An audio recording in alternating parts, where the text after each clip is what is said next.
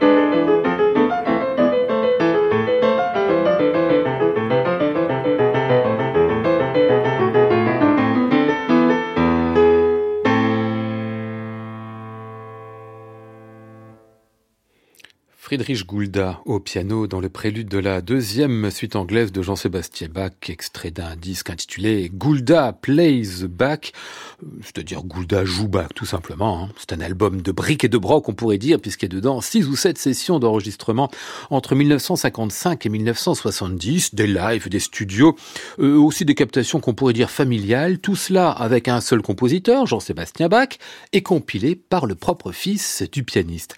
Alors on a reproché parfois à Goulda une originalité euh, confinant à l'excentricité. Bah, c'est pas le cas du tout dans ces bacs qui sont rigoureux, disciplinés, d'un style impeccable, mais avec aussi une décision, une précision, une énergie intérieure sans aucune raideur, malgré toutes ces qualités presque austères. On va le retrouver ici. Friedrich Goulda dans la Toccata BWV 911.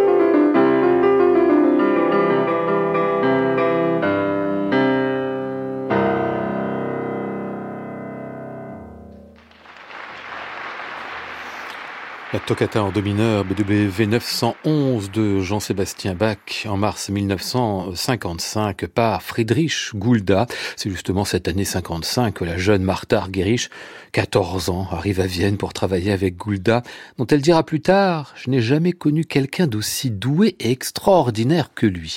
Et pourtant Argerich, dans le genre doué extraordinaire, elle en tient un rayon, comme on dit. L'une des caractéristiques de Gulda, eh bien, c'est d'avoir joué aussi bien le classique que le jazz. C'est un improvisateur formidable. Le voici dans un prélude et fugue de sa composition, jazzy et bachien à la fois. Et comme on est en concert, eh bien, c'est lui qui annonce.